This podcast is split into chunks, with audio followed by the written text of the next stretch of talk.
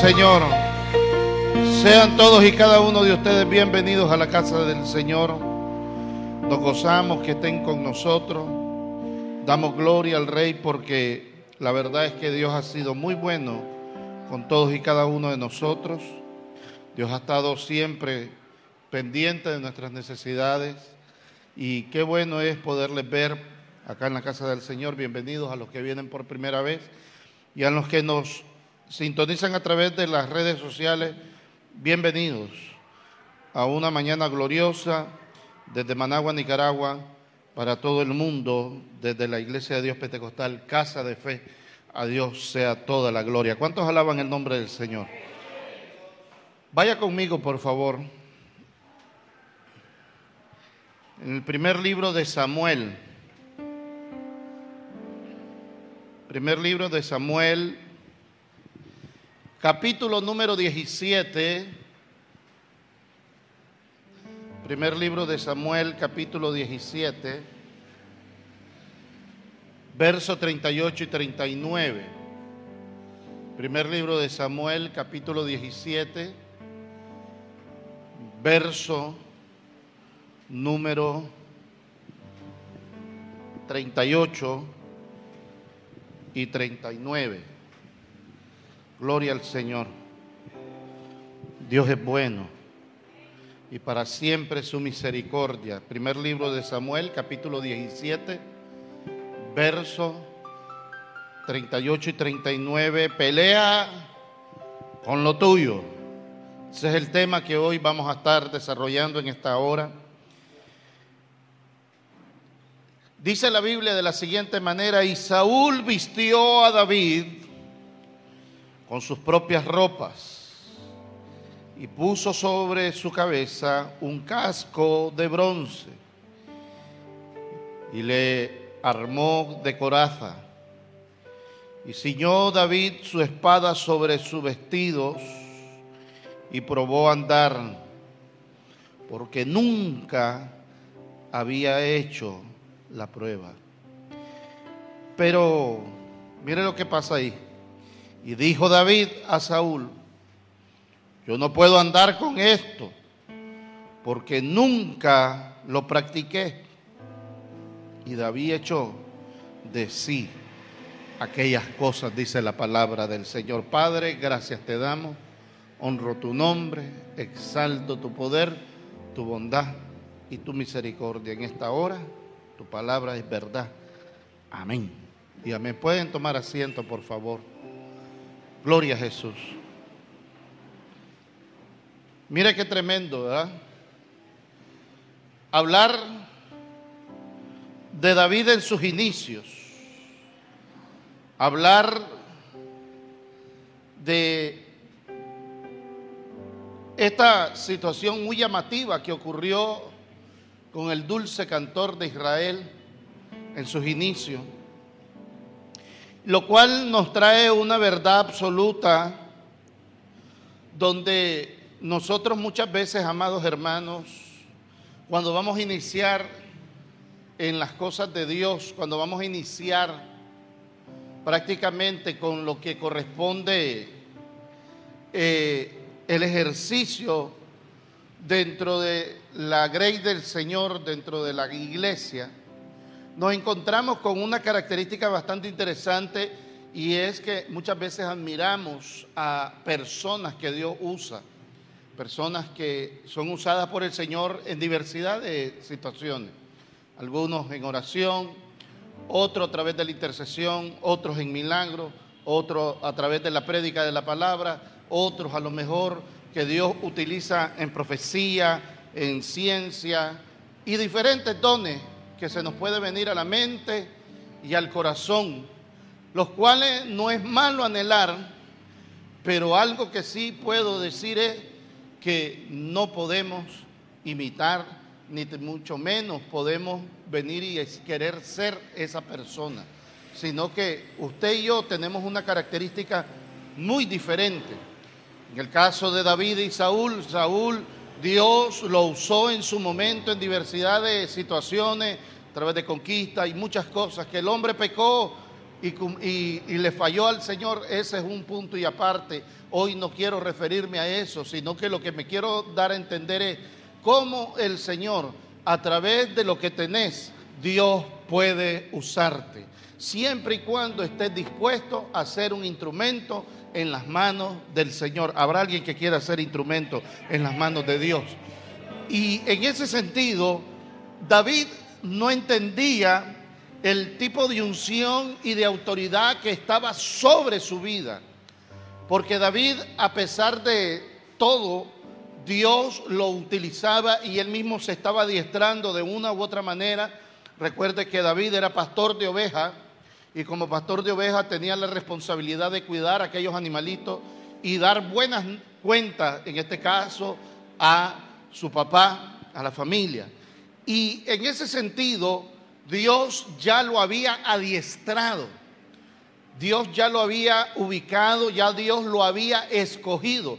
Porque para en ese entonces, recuerde que David ya había sido ungido para ser rey para, sobre Israel.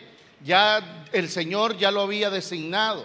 Y yo no sé qué es lo que David pensó en el momento o en su momento, pero sí sé que lo que él haya pensado Dios lo revertió y a la vez lo mejoró. Porque David bien pudo haberle dicho en algún momento, yo no puedo utilizar eso. Mire qué diferencia hay entre usted y yo.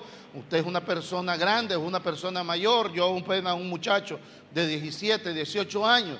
Y la corpulencia de Saúl no era la misma de David pero sí entiendo que David en algún momento pudo haber pensado, no está en el registro bíblico, pero sí es una persona común y corriente, fue una persona que vivió entre los hombres y que podía tener incertidumbre, así como también podía tener anhelo y tenía también a lo mejor temores.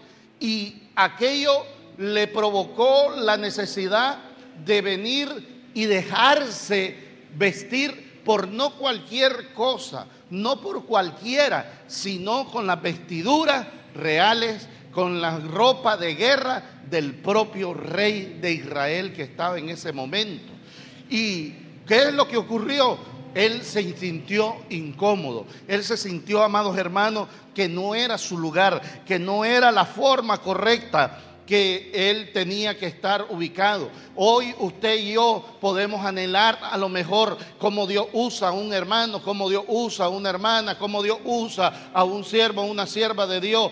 Yo estoy totalmente de acuerdo que lo admiremos, que lo respetemos, pero algo que sí sé también es que Dios te está revistiendo de poder y autoridad y Dios quiere utilizarte a ti de una diferente manera para la gloria de su nombre, porque Dios ya tuvo un Saúl, ahora estaba ubicando a un David. Hoy usted y yo podemos ser Juan, Andrés, Antonio, podrá ser quien sea, podrá ser María, Esterlina, como te llame. Dios hacer algo poderoso a través de tu vida. Lo único que necesitamos es creerle a Dios.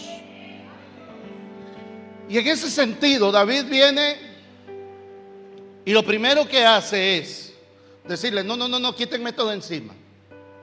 Esto no, no me corresponde a mí. Espérate, pero no eras el ungido de Dios.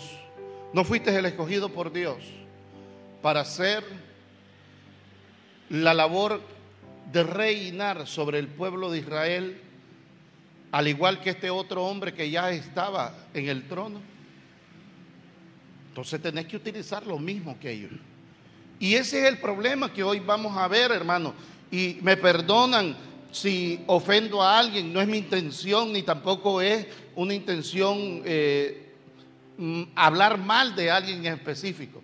Pero cuántas personas, amados hermanos, cuántas personas hablan como otros predicadores, hablan como otras personas, hasta el acento tienen. ¿Me entienden lo que les estoy diciendo? Yo me acuerdo cuando el hermano G. Ávila vino acá a Nicaragua en su momento, hoy delante de la presencia del Señor, el siervo de Dios. ¿Cuántos G. Ávilas nicaragüenses salieron, hermano? Y entre la forma del léxico, del lenguaje, de la forma de la pronunciación de las palabras entre un puertorriqueño y un nicaragüense es abismal. Pero cuántos parecían puertorriqueños y hasta la fecha todavía hay varios puertorriqueños por ahí que nacieron aquí en Managua, Nicaragua. Y hablan igualito como que estuvieran en Puerto Rico. Y es lo mismo que estaba ocurriendo con David. David le estaban poniendo todo el traje real para la guerra. Le pusieron hasta el casco. Y muchas veces nosotros nos la creemos, hermanos, que somos la copia o somos el heredero de la personalidad de aquel siervo, aquella sierva de Dios. Yo les quiero decir algo. Dios ya usó ese siervo y esa sierva. Dios ya usó a cada uno de ellos y bendita sea la gracia de Dios. Pero hoy Dios quiere usarte a ti, quiere usarte a ti, quiere usarte a ti, quiere usar a cada uno de nosotros de, de una manera diferente para la gloria de su nombre. ¿Cuántos alaban el nombre del Señor? Y usted me podrá decir, pero es que ellos son grandes siervos de Dios. Sí, yo les voy a repetir, sí lo son. Pero es que yo no tengo experiencia. No, es que Dios no anda buscando experiencia. Dios lo que está buscando es disposición. ¿Habrá alguien que quiera servirle a Dios acá? Disposición. Disposición. No es los recursos que tenés. Porque con lo que vos tenés, con lo que, te, que Dios te ha dado, con lo que Dios te ha delegado, con eso basta y sobra. Porque Dios es experto en hacer grandes cosas con la nada. Imagínense con lo que ya le dio a usted, ya, ya usted no, no parte de cero. Pero no hagamos lo que hizo en algún momento el profeta Jeremías. Jeremías, si usted se va ya al capítulo 1, versos 7 y 8, lo primero que viene cuando Dios le hace el llamado, lo primero que dice, no, no puedo, no soy, soy un niño, puso grandes problemas y grandes eh, dificultades para aceptar el llamado de parte de Dios. Mira qué interesante. Pero ¿qué es lo que ocurre? Lo que ocurre es que viene el Señor y le dice estas palabras al profeta. Mire lo que le dice. No digas que eres un niño, porque a todo lo que te envíe irás tú. Y dirás todo lo que te mande. No temas delante de ello. Yo no sé si Dios le va a hablar a alguien, porque yo estoy contigo para librarte, dice Jehová de los ejércitos. O sea, muchas veces nosotros tenemos una incertidumbre increíble, amados hermanos. Pero no entendemos que Dios, en su infinita misericordia, tenemos que entender que Dios está con nosotros. Cuando ya David se enfrenta a Goliat, lo primero que le dice, y entendió David, es que él no iba con sus recursos solamente, con lo que sabía, con su, con su adiestramiento, sino que le dice al filisteo, yo vengo contra ti en el nombre de Jehová de los ejércitos. ¿Por qué? Porque reconoció que no era por lo que tenía, no era por lo que él era, Amados hermanos, usted y yo tenemos delegado de parte de Dios una función dentro de la iglesia. Tenemos delegado de parte de Dios una función dentro de la sociedad. Usted y yo tenemos delegado delante de Dios o por parte de Dios una función delante de nuestra familia. Todos y cada uno somos parte activa de este cuerpo de Cristo. Yo no sé si hay alguien que es parte activa de este cuerpo del Señor. Y usted y yo tenemos algo que hacer para la obra de Dios. En uno es una área otros en otro, porque la Biblia enseña que todos somos parte activa y como parte activa tenemos que desarrollar algo para el reino de los cielos. Por eso hoy yo te quiero decir, no importa lo, lo doctado o lo intelectual que puedas ser, también te puedo decir, no importa si no tenés recursos o no tenés intelecto suficiente, algo Dios va a hacer a través de ti, porque al final ollas de barro somos, vasijas de barro somos, las cuales solamente contenemos la gloria de Dios, pero la gloria y la, y la excelencia solo le pertenecen a uno, al Señor de señores, al Rey de reyes y Señor de señores, al gran yo soy. Alabado sea su nombre, a Él sea toda la alabanza. Pero ¿qué es lo que ocurre? Como le estaba diciendo, viene y lo primero que pasa es que vienen y lo, y lo dicen, está bien, después de que le pusieron tanto pero para que él no fuera a pelear con el filisteo, pero ninguno se ponía de pie.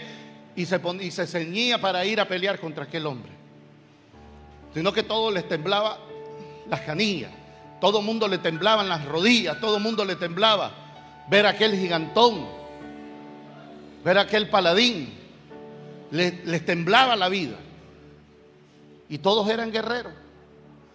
Pero viene aquel muchacho y, dice, yo voy, porque ¿quién es ese filiseo que osa blasfemar en contra de los escuadrones del ejército del Dios viviente?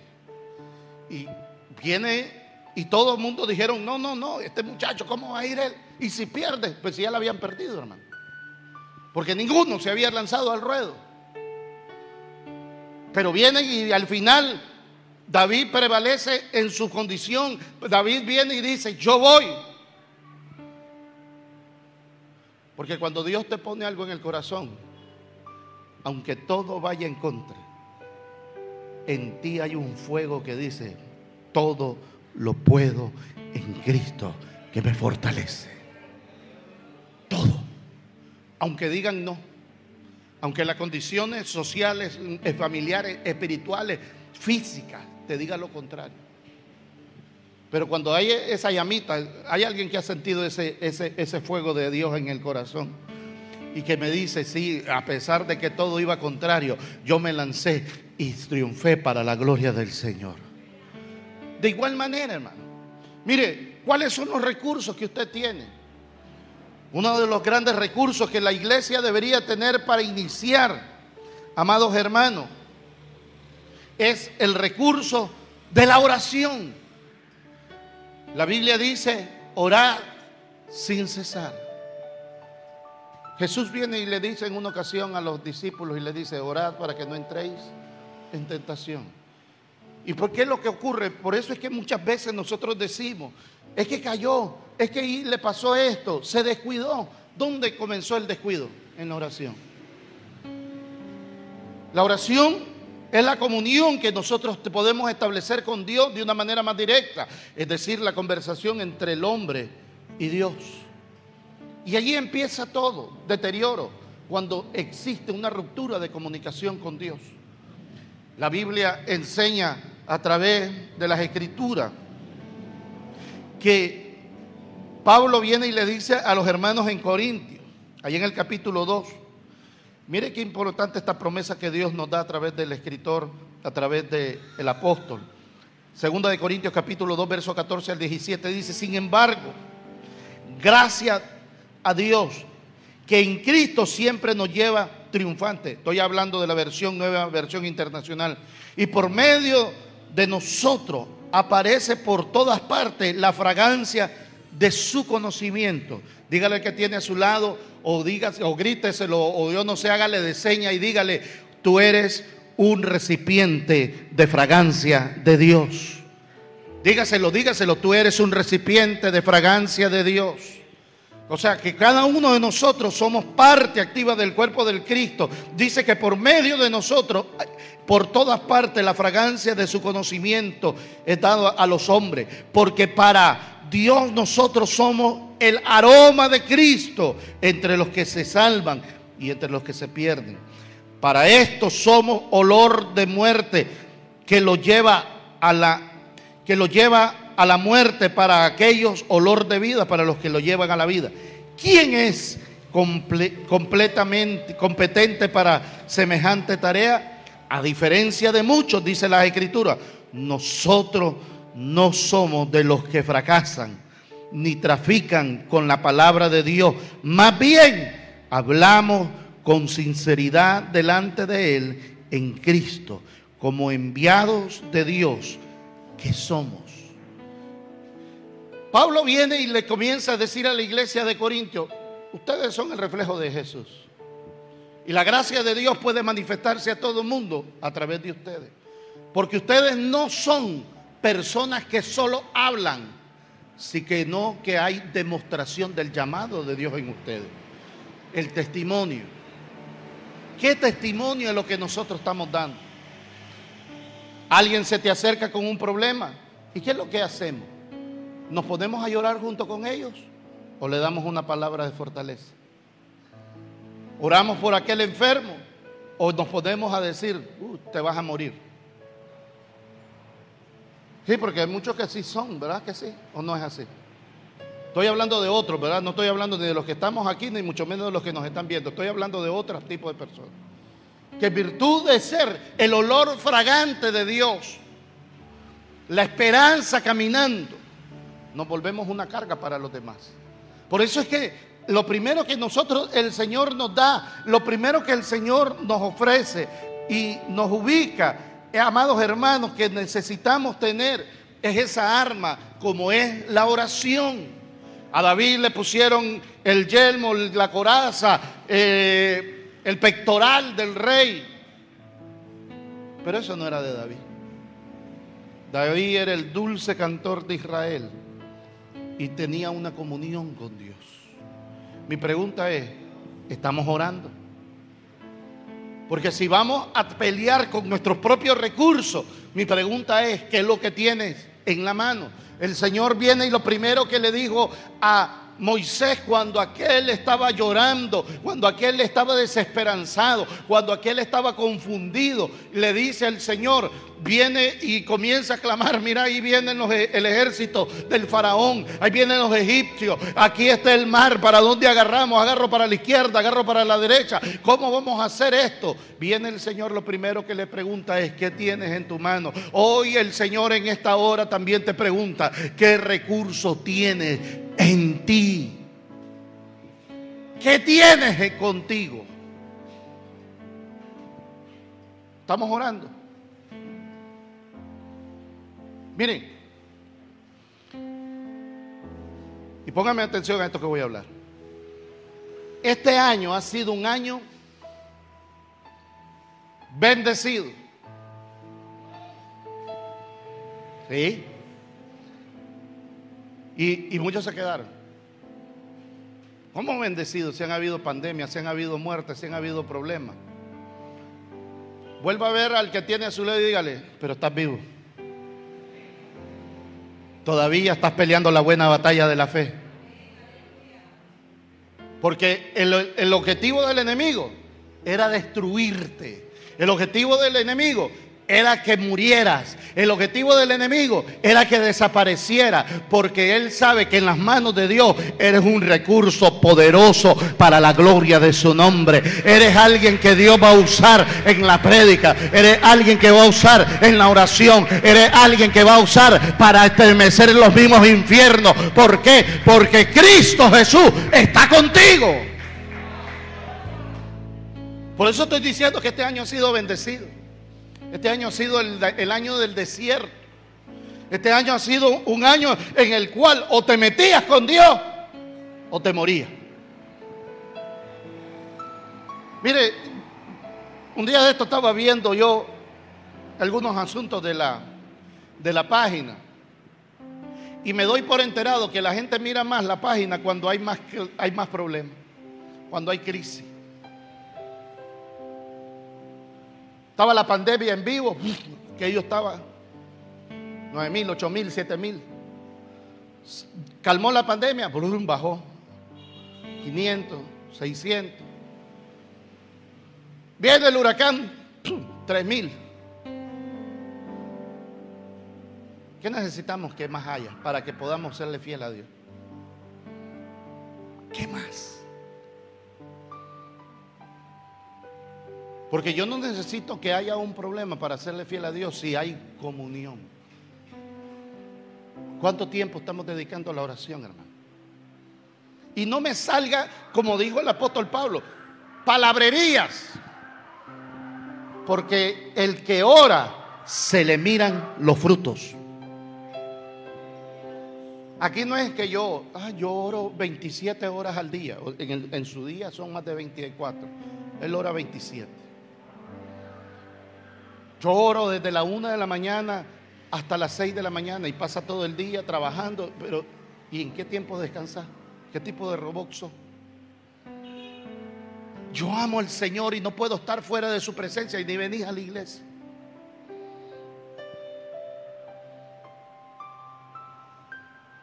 Yo oro al Señor y seguí siendo el mismo charlatán. Yo oro al Señor y seguí siendo el mismo malcriado. ¿Cuántos malcriados hay aquí? Gloria a Dios. Varios se van a ir al cielo hoy porque hoy se arrepienten. ¿Ah? Por todo. Estoy hablando de los que están en oración. ¿Se recuerdan que cuando Jesús no estaba haciendo una labor específica, Él estaba orando al Señor? Y siendo Dios mismo. Yo quiero que usted no quite eso de su cabeza y de su entendimiento. Jesús era Dios mismo. Y sin embargo, oraba.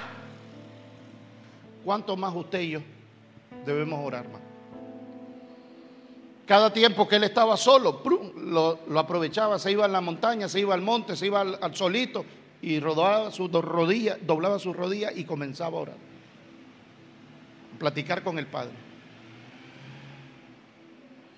¿Y qué eso provocó? Provocó algo poderoso, hermano. Que llegó un momento que el Señor estaba orando y dice que cayó la gloria de Dios y se le aparecieron y hubo una transfiguración y usted sabe bien lo que dice el pasaje. Elías y Moisés se le presentaron, pero hubo una transfiguración en ellos. Es que él era Dios. La Biblia también enseña que Moisés en una ocasión subió al monte y bajó con la gloria de Dios reflejada en su rostro.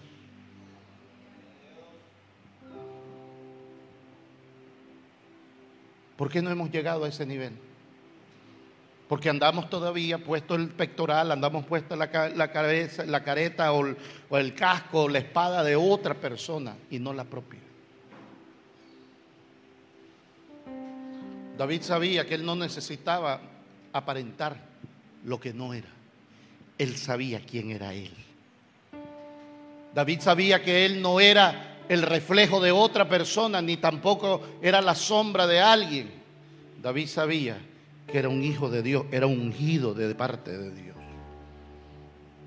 Recuerde que cuando David ya fue al lugar a dejar la comida a sus hermanos y miró a aquel gigante, ya él ya era ungido. Mi pregunta es, ¿habrá alguien que sea ungido por parte de Dios en este lugar? ¿Habrá alguien que se siente ungido de Dios acá en este lugar? Entonces, si usted se siente ungido de Dios, usted es un ungido, una ungida de Dios. Y él sabía muy bien quién era él. Mira qué bonito lo cantamos. Yo solo sé que yo soy su hijo y Él es mi Padre. Y mi Padre me ama, pero andamos como huérfanos, hermano. Andamos sin esperanza, sin fe. Andamos, hermanos, lamentándonos. Andamos como zombies. Y le hablo de los hijos de Dios. Porque muchas veces el que no tiene a Jesús, al que no tiene a Dios, anda más tranquilo en la calle y el Hijo de Dios anda temblando. El Hijo de Dios no haya ni qué hacer. Yo quiero que usted entienda algo. Si usted es un hijo, una hija de Dios, usted es un ungido de Dios. Y venga lo que venga, ya le ponga al frente a quien se le ponga. Usted sabe que usted tiene todo para poder salir triunfando. Pero lo primero que usted tiene que tener es comunión con Dios. Recuerde que en la oración hay poder en la oración. La oración es tan poderosa que arranca montañas de su cimiento. Alabado sea Dios. Usted y yo necesitamos dialogar más con nuestro Padre. Platicar más con Dios. Llegar delante del Señor y decirle, Señor, me siento así, me siento así. Señor, siento que esto está ocurriendo. Señor, siento que esto me está desfalleciendo. Pero no oramos. Y cuando hablo de orar, no es que usted hable solamente. Cuando hablo de orar es que usted aprenda también a escuchar la voz de Dios. Porque lo primero que llegamos es, gracias Señor en el nombre de Jesús. Señor, mira que tengo esto y esto y esto y esto y aquel me está haciendo la guerra y esto y esto. Reprendo al diablo y comienzo a correr y... Y en la plática. ¿Por qué no comenzamos, Señor? Gracias. Mi alma te adora. Mi alma te bendice. Qué bueno ha sido conmigo. Señor, este día fue un día bastante peleado. Se me levantó el enemigo, pero pude ver tu mano poderosa y hoy estoy delante de ti dándote la gloria. Porque está contando los hechos poderosos de Dios que ha hecho en tu vida. Estás contando, declarando lo maravilloso que Dios ha sido contigo. Alguien puede decir, Dios ha sido maravilloso conmigo. Dios me ha librado de la muerte. Dios me ha librado de la angustia. Dios me ha librado del mal. Dios me ha librado de Satanás y de sus aliados. Dios ha sido bueno. ¿Habrá alguien que puede decir eso o no lo haya alguien?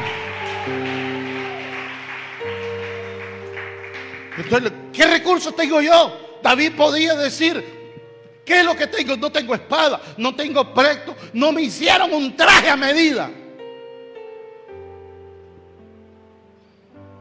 Hay muchas personas que lo primero que me dicen es que yo soy como un predicador rebelde. Porque, y no tradicional, porque no uso corbata. Yo le pongo una corbata acá y la corbata no va a predicar. Esa corbata no llega delante de la presencia de Dios. Esa corbata no hay una. El que ayuna y que ora soy yo. Así que no importa cómo esté, siempre y cuando no ande tampoco extrafalario, usted déle gloria a Dios. Ya, porque no, ¿Y, ¿Y por qué no te pones? Bueno, para empezar, hermanito, me voy a poner corbata cuando ya tengamos el aire acondicionado acá. Porque aquí, hermano, hace un calor espantoso. Entonces, para que no pequen, por eso me he visto así. Yo nunca he visto a alguien de guayabera con corbata. ¿Ya? Entonces, es una manera, además que me miro bien elegante, ¿verdad, Fred? Sí, hombre. Y cubrimos muchas cosas. La oración. Mi alma tiene sed del Dios vivo, decía David. Mi alma te anhela. ¿Habrá alguien que pueda llegar a ese lugar santo, a ese lugar bendecido sin la oración? Muy difícil. Hay veces que a mí me provoca un anhelo, se lo digo delante de Dios, porque por más que uno ora, por más que uno ayuna, uno sabe que está lejos. Y gloria sea al Señor porque quedó ese registro, porque esa es la meta que uno va buscando. Pero cada vez que Moisés platicaba con Dios, cada vez que Moisés llegaba al tabernáculo de oración, al tabernáculo donde ofrecían los sacrificios, ¿qué es lo que ocurría? Dice la Biblia que cada vez que Moisés entraba al tabernáculo, lo que ocurría es que la gloria de Dios descendía y una nube se posaba arriba del tabernáculo sellando la puerta de entrada. Imagínese usted la gloria de Dios en este lugar. Pero ¿qué necesitamos? ¿Qué hacía Moisés? Moisés atendía la voz de Dios. Yo no sé si alguien quiere escuchar la voz de Dios acá. Pero estamos en otra cosa, hermanos, unos chateando, otros escribiendo, viendo, a ver, ¿quiénes son los que me deben? Danilo me debe. ¿Desde cuándo fue la última cuota que me dio Danilo? Estamos en cualquier cosa. No estamos atendiendo la voz de Dios o estamos afuera platicando. O están pendientes de cualquier otra cosa. No, hermano. Estar delante de la presencia de Dios es Él y yo y más nadie. ¿Me está entendiendo o no me está entendiendo? Estoy hablando del recurso de la oración. Estoy hablando de que David no, no necesitaba ni el casco, mucho menos el pectoral del rey porque ya Dios lo había revestido de poder y autoridad. Recuerde que David le dijo, fuese oso, fuese león, el Señor me los entregaba en mi mano y libraba la batalla. Cuanto más este incircunciso que está ahí, gritón, Dios me lo va a entregar en mis manos. ¿Por qué? Porque David sabía muy bien que él no iba con sus propias naturalezas solamente. Él iba con su, lo que Dios le había dado. Él iba con lo que Dios le había prometido. Pero sobre todas las cosas iba contra aquel hombre en el nombre de Jehová de los ejércitos. David lo quisieron revestir y vestir de otro tipo de cosas. Pero él sabía muy bien y él tenía bien ubicada su identidad. Número dos, Pablo le decía a la iglesia a través de la escritura allá en 2 de Timoteo capítulo 4, viene y le escribe a Timoteo y le dice, en presencia de Dios y de Cristo Jesús que ha de venir en su reino, que juzgará a los vivos y a los muertos, te doy, te doy este solamente encargo, predica la palabra, persiste en hacerlo, sea o no sea oportuno, corrige, reprende, anima con mucha paciencia, sin dejar de enseñar, porque la llegar, llegará el tiempo en que no van a tolerar la sana doctrina, sino que llevando de sus propios deseos, se rodearán de maestros que le digan novelerías y quieren, que quieren oír y verán y escucharán y dirán de, dejarán de escuchar, perdón, la verdad y, no se, y se volverán a los mitos. La oración junto con la prédica, la, la enseñanza. Es decir, que la iglesia siempre tiene que estar lista para toda buena obra. Miren hermano, ¿cuántos están conscientes de que después de una batalla viene victoria? ¿Cuántos están conscientes de que después de una tormenta viene el florecer y el germinar de la tierra? Entonces, ¿usted cree que todo lo que hemos vivido ahora es por gusto? No. Esto que hemos vivido no es en vano. Hoy más que nunca los campos están blancos y necesitamos predicar a Jesucristo en tiempo y fuera de tiempo. Dar testimonio de que tenemos a un Dios todopoderoso. Y no necesariamente es solamente ir a los hospitales, no hermano. ¿Cuánta gente en tu casa tenés que no tiene a Jesús? ¿Cuánto? Porque muchas veces queremos conquistar el mundo y se nos está perdiendo nuestra familia. No estoy diciendo con eso que no vamos a ir, no estoy diciendo con esto que no está bien que prediquemos en los mercados, en los parques. No, comencemos por Jerusalén. ¿Y por qué muchas veces no predicamos en nuestra propia casa? Porque no damos testimonio. Ahí está el problema. ¿Me está entendiendo? Esta gente, cuando ya tenían preso a Jesús, reconocieron quién era Pedro. Por su hablar, por su vestir, por su caminar. Y dijeron, este es uno de ellos. Mi pregunta es, ¿Te identifican como hijo de Dios en la calle? ¿Te identifican como hija de Dios en la calle? Enteramente preparado para toda buena obra. Mi pregunta es, ¿estás listo? David se fue y él pudo haber oído a aquel hombre gritar y decir, bueno, este es problema de ellos, que vayan ellos. Ellos son los guerreros. Ellos son los que están en el ejército. Ellos se alistaron para venir a esta guerra y deberían de estar listos. El rey está en medio de ellos y debería estar listo. Este no es mi problema.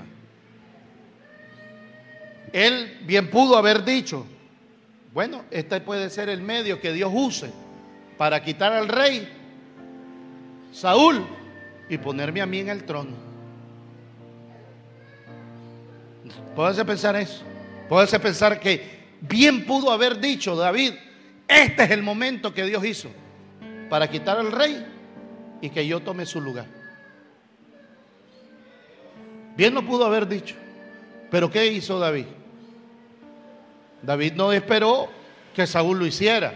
David no miró que los otros no querían. David tampoco estaba pendiente de que los otros estaban temblando. David dijo, heme aquí, heme a mí, heme aquí, heme yo soy. Yo no sé cómo usted quiere referirse a usted mismo, pero voy a utilizar lo que decía el profeta, heme aquí, envíame a mí. ¿Qué es lo que usted va a decir? Que vaya otro. O alguien que está dispuesto a predicar a Jesucristo Habrá alguien que puede decir, yo puedo hacerlo y quiero hacerlo en el nombre del Señor. No que el problema te ha entumecido. La dificultad te ha entumecido. David pudo haberse quedado, bueno, están en guerra, hasta me voy a sentar en la piedra más alta para ver cómo termina esta, esta historia. ¿Por qué? Porque yo soy un pastor de ovejas, no tengo nada que ver, aunque sea el ungido de Dios. Voy a ver cómo Dios quita a Saúl y me pone a mí. La dificultad que se te ocurrió, o que te ocurrió, o que provocaste, o que injustamente llegó, te tiene entumido.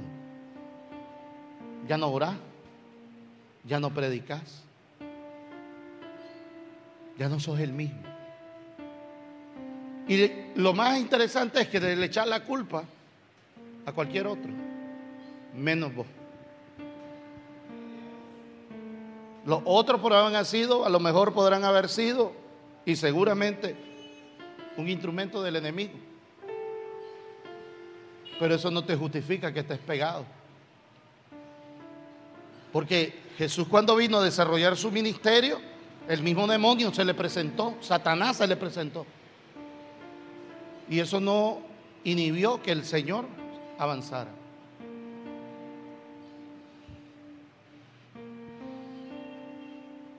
Elías, Eliseo, Jeremías tuvieron oposición y eso no evitó que Dios cumpliera su propósito. Pablo, Pedro, Andrés, Juan, todos y cada uno de ellos tuvieron dificultades, tuvieron oposición, pero no inhibió que ellos cumplieran su propósito en Dios. ¿Sabes qué es agarrar a un anciano? Bañarlo con aceite caliente, arrastrarlo, golpearlo. Y como no murió, la ley misma decía que al que ya habían torturado y sentenciado a muerte y era librado de la muerte, que lo dejaran al tal. Y lo que hicieron fue exiliarlo a una isla. Y después que estaba exiliado, Dios todavía estaba con él. Y escribió una frase poderosa cuando la revelación dice, yo soy el alfa y la omega el primero y el último, el que ha de venir. Yo no sé quién está consciente de que Dios mandó y usó ese hombre a pesar de que estaba como estaba y donde estaba. Y vos con un problemita te agarró la artritis espiritual. Estás entumido. Ya estás sordo, mudo ¿Y por qué hablo de tordo mudo? Porque no oís ni la voz de Dios ni hablar de Dios. Sino que solo abrís tu boca para quejarte, para blasfemar, para maldecir, para declararte vos mismo enfermo. Es que estoy aquí, un día de esto me muero, un día ya solo falta que me dé tal cosa. Vos mismo lo declarás. Estamos derribados pero no estamos destruidos. Y nos vamos a levantar en el nombre del Rey de Reyes y Señor de Señores, en el nombre de Cristo Jesús. Somos más que vencedores. A Él sea toda la gloria. Pero mi pregunta, ¿estás listo? David estaba presente, estaba preparado ya. Él no sabía cómo, pero sabía que podía vencer en el nombre del Señor. Él no sabía qué medios iba a usar, pero él sabía que no necesitaba muchos medios, muchos recursos. Él solamente necesitaba la autorización del Rey de Reyes y Señor de Señores. Así de sencillo. Él no necesitaba un curso intensivo de cualquier, de predicación, de homilética, de hermenéutica. Yo mismo doy todas esas clases. No se preocupen por eso. No estoy hablando mal de nadie. Es bueno prepararse. Lo que te quiero dar a entender es que no necesitas entrar en tantas cosas para que Dios te comience a usar. Que en el camino te puedes preparar, mejor, claro que sí. Porque en aquel entonces David mató a un gigante, pero después mató a miles para la gloria de su nombre. Y Dios le entregaba reinos, le entregaba pueblos, le entregaba naciones para la gloria del nombre del Señor. Y todo el mundo sabía que el Señor estaba con David. Al punto que el mismo pueblo, delante de los ojos y de los oídos de, de Saúl, le decían, Saúl mató a mil y David a sus diez mil. David sabía muy bien que necesitaba orar. David sabía muy bien que necesitaba estar listo para toda buena obra, pero también sabía muy bien que Dios le había entregado en sus manos. ¿Qué hiciste con los dones? ¿Qué hiciste con los talentos? ¿Qué hiciste con lo que Dios te dio? El que cantaba ya no canta. El que tocaba instrumento ya no toca instrumento. El que predicaba ya no predica. El que oraba ya no ora. El que enseñaba ya no enseña. El que presidía ya no preside, no preside con liberalidad. Y no estoy hablando del que preside como nosotros tenemos mal ubicado al cantor o al dirigente de la adoración. Hablo del que está al frente de presidir, que está adelante, que es líder. Ponemos justificaciones, hermano. El trabajo, la familia, la enfermedad, el esto, y lo otro. Y usted cree que a Dios usted lo venga. A mí me puede envolver. No tengo problema. Me puede decir cualquier cosa y yo te voy a creer porque yo creo que sos un hijo de Dios y no vas a mentir. Pero Dios que sabe muy bien lo que hace. Dios sabe muy bien dónde te perdés. Dios sabe dónde estás metido. A Él no lo vas a engañar. Él es Dios todavía. Él sabe muy bien lo que estás pensando ahora mismo. Yo ni cuenta me doy. ¿Qué voy a saber yo que está maquinando Walter? ¿Qué voy a saber yo? ¿Qué voy a saber que está pensando Henry? Yo no sé, hermano. Francisco, yo qué sé lo que está presentando, qué está pensando ahí. No sé lo que ustedes piensan, pero Dios sí sabe. Por eso hoy te está diciendo qué tienes en tu mano. ¿Dónde están los recursos? Porque viene el tiempo, yo no sé si hay alguien que está consciente de esto, pero viene ya el tiempo cercano que Cristo viene y viene por los suyos. Ya Él está a la puerta, ya Él está más cerca que nunca. Y usted me podrá decir, pastor, esto lo viene diciendo de años, pero ahora ya el tiempo ha pasado y el tiempo se ha acercado aún más. Y no ha venido porque no has creído todavía. Porque no estás listo. Porque ya deberíamos de tener conquistado todo este mundo y más bien el mundo nos está conquistando a nosotros. Está poniendo incertidumbre, nos está poniendo dudas, nos está poniendo tantas cosas. Nos está secularizando, hermano. Nos está afanando y decís, yo entrego todo por el Señor. ¿Qué es lo que has entregado? No has entregado nada, hombre. No salgas con eso. Porque lo más sencillo no lo has entregado, tu corazón. No lo has entregado. Porque si ya lo hubieras entregado, olvídese. Entonces entreguen alma y cuerpo al Señor. Porque yo les aseguro eso, Dios está siempre pendiente de cada uno de nosotros y nos está pidiendo que demos frutos. Mire, que la Biblia dice, mire qué interesante, viene, porque hay un montón que hablan que dicen, yo soy Juan el Bautista. Mi pregunta es, ¿están dispuestos a que les corten la cabeza? ¿Cuántos Juan el Bautista hay aquí? No, hablan ahí, cortan y descuartizan a todo el mundo. No, no, no. Mi pregunta es, si vas a ser Juan el Bautista en la tierra revelado hoy, ¿estás dispuesto a que te corten el cuello, hermano?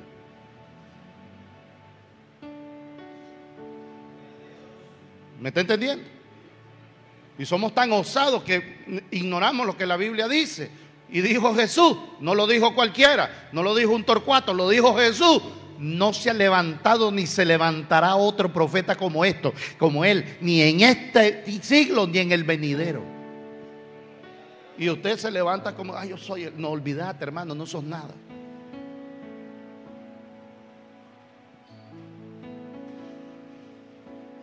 La Biblia enseña que debemos de estar listos. Jesús dijo, el que en mí lleva fruto y muchos frutos. A mí me, llama la atención siempre que puedo y hablo con, los, con las personas que siembran uva o oigo lo que ellos hablan. Aquí en Managua hay un personaje que, que tiene un, viñedo y lo interesante de él es que yo lo que miro ahí son como dos o, cuatro, algo así, cuatro arbolitos de, de uva. Y todo se ha regado arriba del techo de su casa. Y son enormes las uvas. Cada vez que yo puedo y paso, porque queda cerca de la oficina de la iglesia de Dios Pentecostal, paso cerca y yo miro, son enormes las uvas cuando las llega a dar enormes los racimos. Pero lo interesante él es que él desolleja todo el árbol. Y cuando salen los primeros frutos, pum, pum, los corta para que pueda dar la cosecha más grande. Y nosotros nos alegramos con lo poco, cuando podemos dar más. Por eso es que dice el Señor que el que en Él da fruto, tiene que dar muchos frutos. Porque el hacha está puesta en la raíz del árbol, decía Juan. Y todo árbol que no dé fruto será cortado y echado al fuego. ¿Me está entendiendo? Y el tiempo viene donde Dios viene a pedirnos cuenta. Al que le dio dos un talento le va a pedir cuenta. Al que le dio dos, Dios le va a pedir cuenta. Al que le dio cuatro y al que le dio cinco, también le va a pedir cuenta. A todos nos va a pedir cuenta. Imagínese usted, el Señor aquel en el trono de gracia y le dice, Ricardo, vení para acá. Entregame cuenta de lo que yo te entregué en tus manos. Danilo, vení para acá. ¿Qué es lo que tenés en tus manos? ¿Qué has, qué has hecho con lo que yo te di? ¿Qué hiciste con lo que yo te di, Jeffrey? ¿Qué hiciste con lo que yo te di? Milton, ¿qué hiciste con lo que yo te di, Weiner? ¿Qué hiciste con lo que yo te di, Sara? ¿Qué hiciste, Celeste, con lo que yo te entregué? ¿Qué hiciste, Carle, con lo que yo te di? Ah, Señor, es que el pastor no me dejó trabajar, el pastor no me dejó avanzar. El Señor te va a decir negligente, porque el pastor no te llamó, el que te llamó fui yo, el que te puse ese talento arriba de tus manos, fui yo, no fue él. Hoy el tiempo se ha acercado, iglesia del Señor cuando Dios pedirá cuenta a cada uno de nosotros con lo que Él nos entregó en nuestras manos. Karen, yo no te voy a pedir cuenta, hija. ¿Qué sé yo qué es lo que Dios te dio? Carmen, yo no te voy a pedir cuenta, qué sé yo lo que Dios te entregó en tus manos. Carlos, Isabel, no sé, yo no les puedo pedir cuenta. Francisco, yo no sé lo que Dios te dio en tus manos. Rodolfo, no sé lo que Dios les dio en sus manos. Puedo ver destellos de la gloria de Dios en ustedes. Sé que Dios lo usa en alguna área. Pero al final no fui yo el que le dio eso. El que le dio eso fue mi Señor Jesús. Y a Él es que le van a entregar cuenta. ¿Usted cree que yo voy a estar contento con que a alguien, alguno de ustedes, el Señor viene y les dice, siervo infiel, negligente? ¿Usted cree que usted le va a decir esto? No, Señor, es que, a ver, ¿cómo te llamas vos, chavala? Yalixa. A ver, ¿qué es lo que... Ah, bueno, a vos se te dio esto, se te dio esto, yo te mostraba sueños, yo te mostraba esto. No, no, es que, es que no vas a tener pero, hermanita linda. Seas joven, seas niño, seas anciano, seas una persona mayor, seas adulto, Dios te va a pedir cuenta. ¿Me oíste o no me oíste? Dios te va a pedir cuenta. Cuando el Señor viene y, y Pablo comienza a disipular a Timoteo, Timoteo tenía 14 años. Cuando Jesús se enfrenta y comienza a cuestionar, a preguntar y a aclarar en muchas ocasiones a los doctos de la ley allá en el templo, Jesús tenía 12 años. Por eso le hablo de los niños. Por eso le hablo de los adolescentes. ¿Y cuánto más a los adultos? A los jóvenes. Porque después de la niñez que viene la juventud, ¿no? Y viene el profeta y le dice al maestro o al Señor cuando le hace el llamado, soy un niño. Y el Señor viene y le diga, no digas más, soy un niño. Porque donde yo te mande irás y lo que yo te diga que digas, eso vas a proclamar. No, es que ya estoy viejito.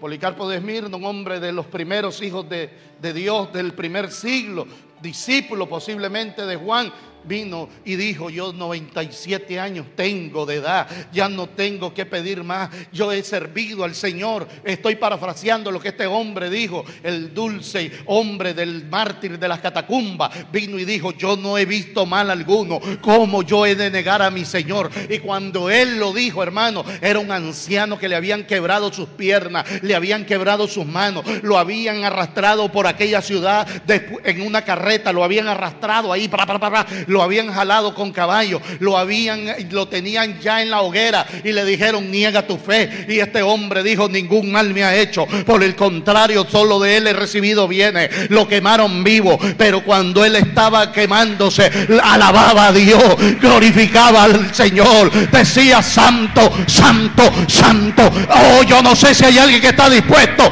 a recibir de parte de Dios la comisión de ir y anunciar las buenas nuevas.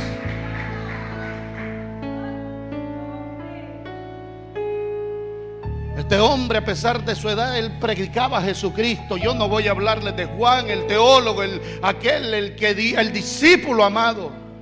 Pero ustedes saben que también era un anciano. Y predicaba. Así que no me digas es que ya estoy viejo. No. Podés orar, podés interceder, podés hacer algo para la obra. Tal vez las fuerzas físicas no las tenés, pero tenés el amor y la pasión hacia Dios.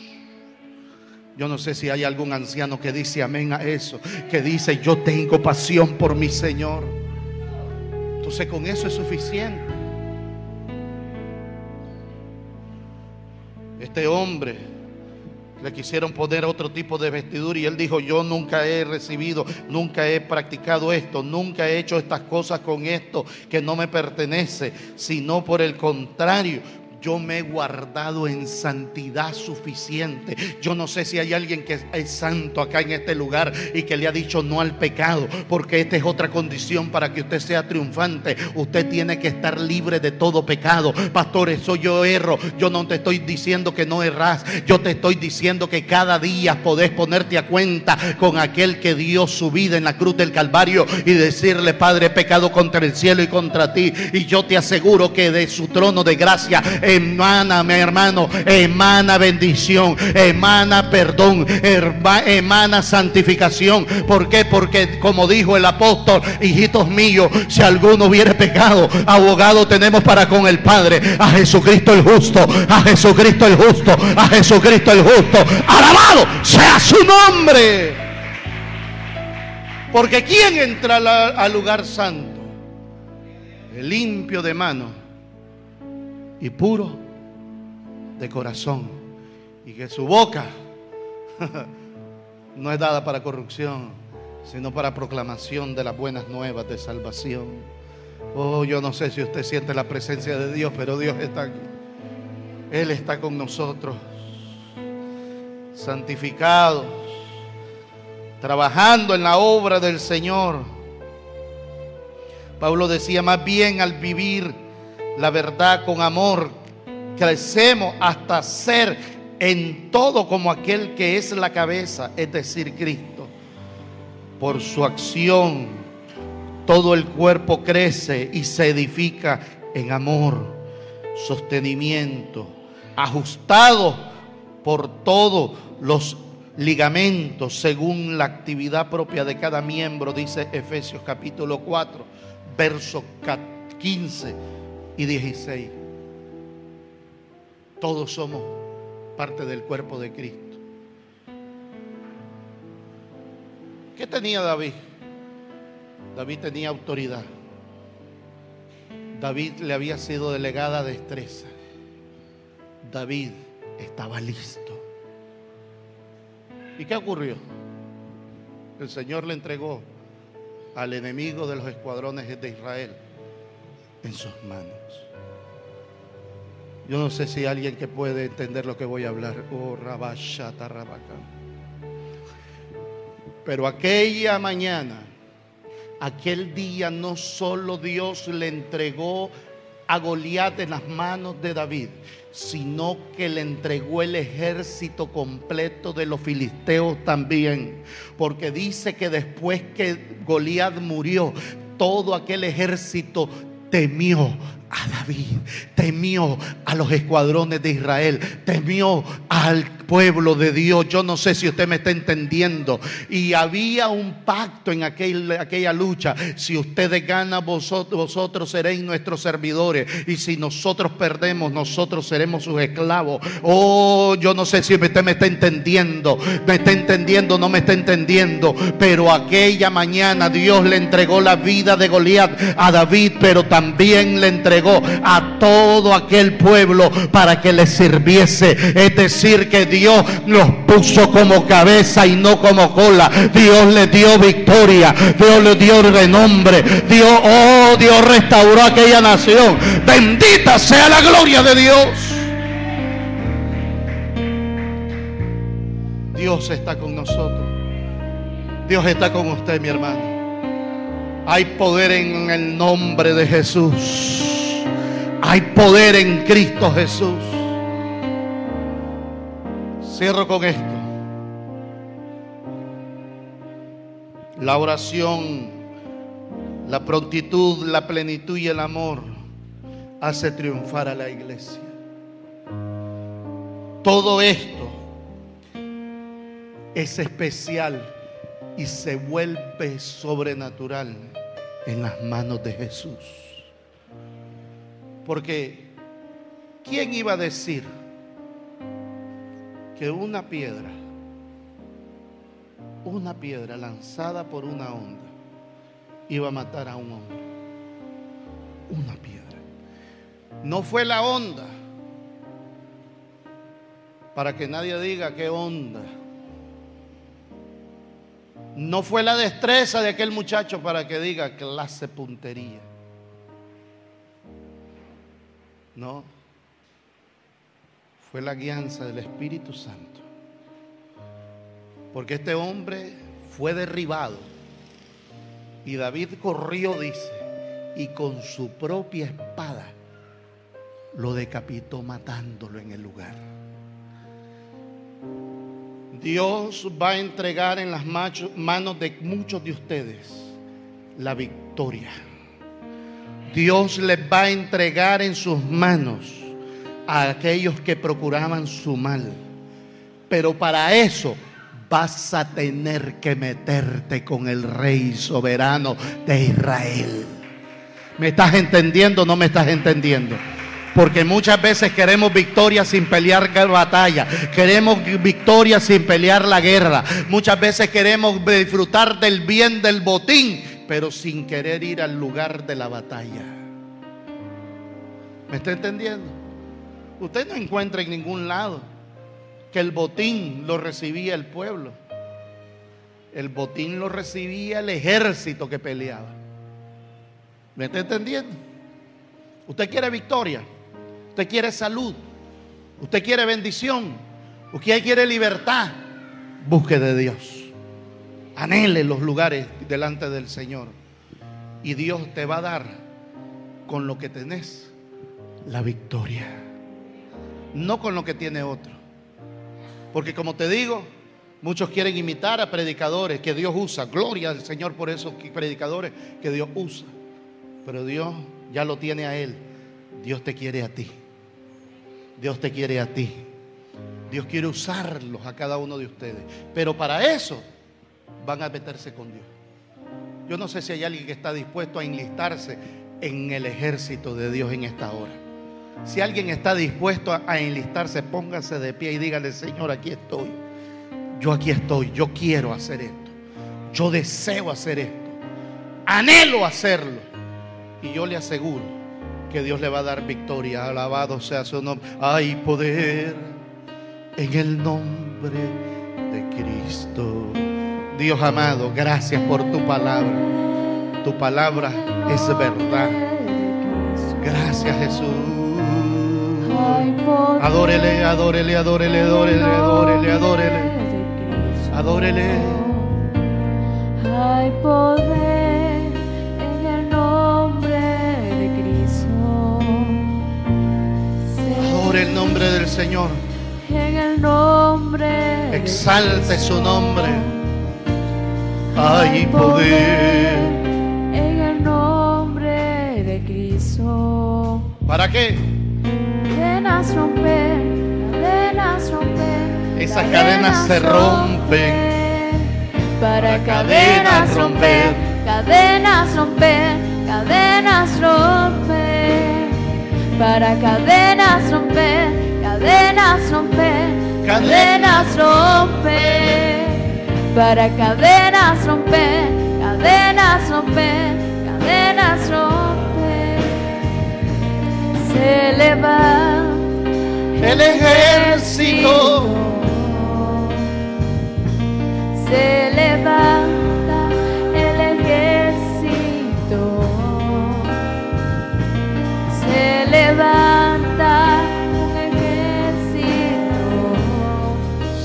levanta ese ejército. Se levanta el ejército. Para cadenas romper, cadenas romper, cadenas romper. Para cadenas romper, cadenas romper, cadenas romper. Si usted se va a levantar, Cadenas. Usted necesita tener a Jesús en el corazón. Esa es la primera condición para pertenecer al ejército de Dios. Permítame hacer una oración especial porque no puedo perder la oportunidad que hoy, en esta hora, el Señor me brinda de enlistar a una persona más para el ejército de Dios. Y para que usted pueda ser parte de este ejército, usted tiene que tener una condición. Y hoy la condición se abre delante de tus ojos. Jesús tiene que entronarse en tu corazón. Así que con una pequeña oración usted puede reconocer a Cristo como Señor y Redentor de su vida. Tanto para los que están aquí presentes, pero como también para los que están viéndonos a través de las redes sociales. Repita esta oración tan sencilla. Señor Jesús, yo en esta hora reconozco que he pecado contra ti. Y hoy reconozco que me he descuidado. Pero hoy yo te recibo como Señor, como Redentor. Señor, yo hoy renuncio a todo aquello que ha impedido mi comunión contigo. Enlístame en tu ejército, mi amado Jesús, de ser nombrado en aquel tiempo para ser recompensado para la gloria de tu nombre. Gracias por esta oportunidad que me das. Inscribe mi nombre en el libro de la vida y tómame como hijo o hija, que yo, yo te tomo como mi padre. Gracias en el nombre de Jesús.